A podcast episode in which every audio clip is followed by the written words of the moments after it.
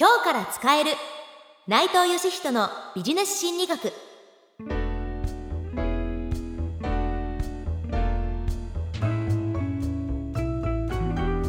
こんにちは。ナビゲーターの南雲のぞみです。この番組では誰でも最強のビジネスパーソンになれる心理学のメソッドをお伝えしていきます。今日から使えるビジネス心理術を教えてくれるのはこの方です。心理学者の内藤義人です。内藤先生本日もよろしくお願いします。よろしくお願いします。はいでは第3回のテーマは選択です。まずはこちらのスキットをお聞きください。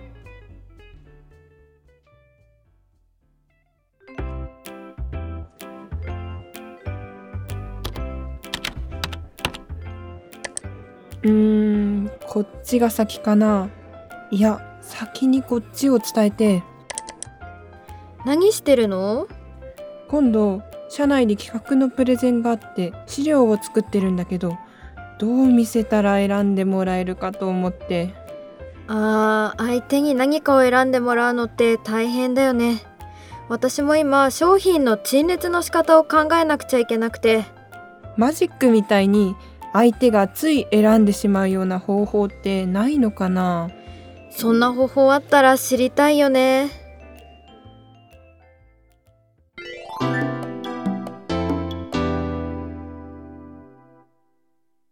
はいどう見せたら相手に伝わるかとか商品を手に取ってもらえるかって多くの方の課題かとは思うんですけども。はい。はい。今回はそんな交渉や提案から商品の販売まで役に立つ物事を選ぶ選択に関する心理術を内藤先生に伺っていきたいと思います。選択に役立つ心理術にはどんなものがあるんでしょうか？はい。まず一つ目にですね動きを取り入れるということですね動きと言いますとも体の動きとか。そうです。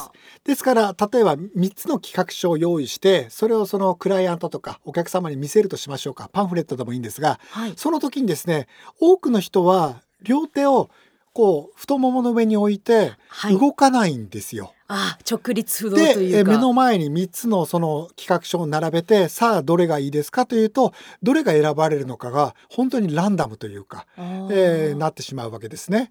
その点例えば企画書の A をお客様に採用していただきたい。という時にどうすればいいのかというと動きを取り入れて自分の手をその企画書の A に近い形で企画書の A を触ってみたりとか。はあそういう動きを取り入れてあるいは人差し指でその企画書 A を指さしてみるとか、ええ、あるいは手を添えてその企画書の文字を追ってみるとかそういう動きを取り入れることによって相手はまあ企画書 ABC があるけれども A がいいなという気持ちになっていくわけです。あ自然と注目しますしね。そうです。ですからそういう動きを取り入れることによって自分が採用してもらいたいものを相手に気づかれずに選ばせるということができるわけです。なるほど。テクニックですねそれは、これは実はですねあの手品師というか記述師の人もよく使うテクニックでマジシャンズチョイスとも言われてるんですけれども例ええばトランプのカードで好きなものを選びくださいと言いながら好きなものを相手の目の前に出したりとかそのトランプのカードをポンポンとこう手で叩いたりとかそういう動きを加えることによってじゃあこのカードにしますということでお客様というか観客に選んでもらうと。確かに自然と手伸びますね、ええですから観客は自分で選んでいるつもりでも実はマジシャンの方に選ばせられている。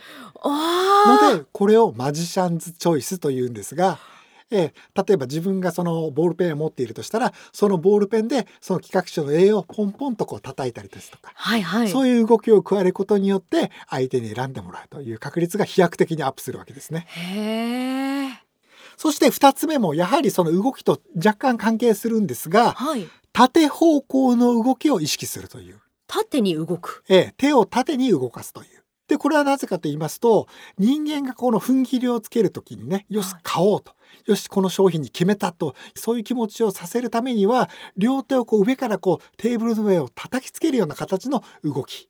あの要するにその斧とかねそういうものを振り下ろす時のような、はいはい。えーそういう動きを加えることによって相手によしこれに決めたという気持ちに、えーさせることができます。あそういうのも心理学であるんですね。あるんですね。要するに人に決断を求めるときには縦方向。はい。実は手を横に広げるという動きもあるんですがこれは相手をこう信頼させるような動きになるので、あー。えー決断を求める時には縦相手に好かれたいなら手の動きは横ということを覚えておくといろいろと応用ができます。あー縦横で動きのその種類が違うんですでね。あの宗教家の方ですとかそういう方は例えば信者さんの前では手を広げるような、あイまあ、イエス・キリストがこう手を広げるような両手を広げるような横方向の動きというのをするわけですね。はいはい。ですから最初の商談に入る、うまあ雑談とか世間話をする時には手を緩やかに横に広げると。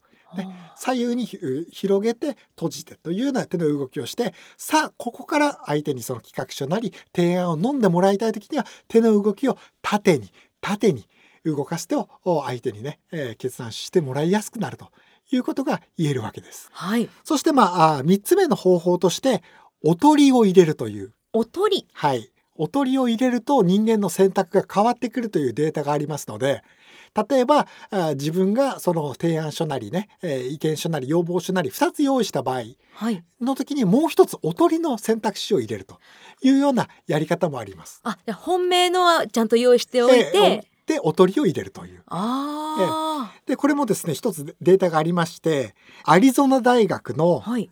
ジョエル・スローターという心理学者がいるんですがこの方がですね実験参加者にさあ皆さんは人事担当者になってもらって応募してきたお二人からあどちらかを選んでくださいという実験したんですね。はい。でまあ A さんはいい人 B さんは普通の人でこれで選択をさせると当然いい人の方を選ぶわけです。はい。大体はい。8割ぐらいの人はいい人を選んじゃうわけです。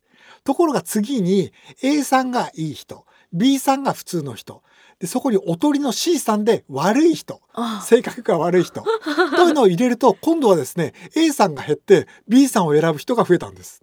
そうなっちゃうんですね。ええ、ですからおとりがあるとなぜかそちらのおとりに目を奪われて先ほどまでと選んだものとは違うものを選びやすくなると。いうことがあるわけです。例えばそのまああの飲食店で、えー料理をねあの本日のコースみたいなのを A と B で用意するときにも1,500円のコース1,000円のコースというときにおとりで2,500円のコースというものがあると1,500が選ばれやすくなるということが言えたりもします。自分もそうその飲食店行ったら1500円の頼むって思っちゃいました。えーですからそういうおとりをあえて入れるという。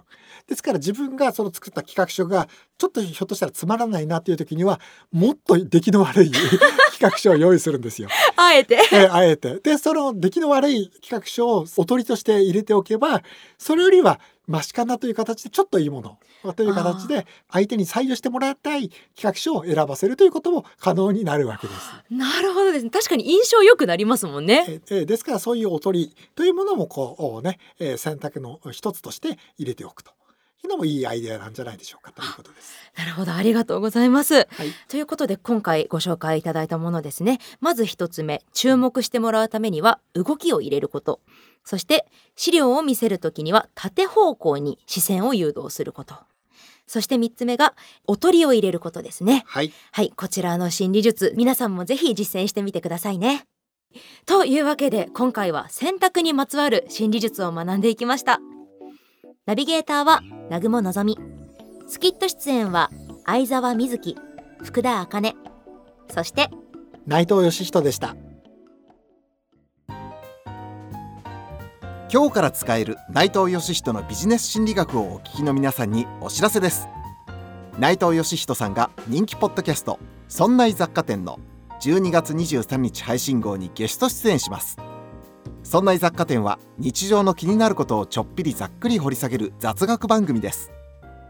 iTunes ポッドキャストか audiobook.jp で「そんな雑貨店」と検索してぜひご視聴ください。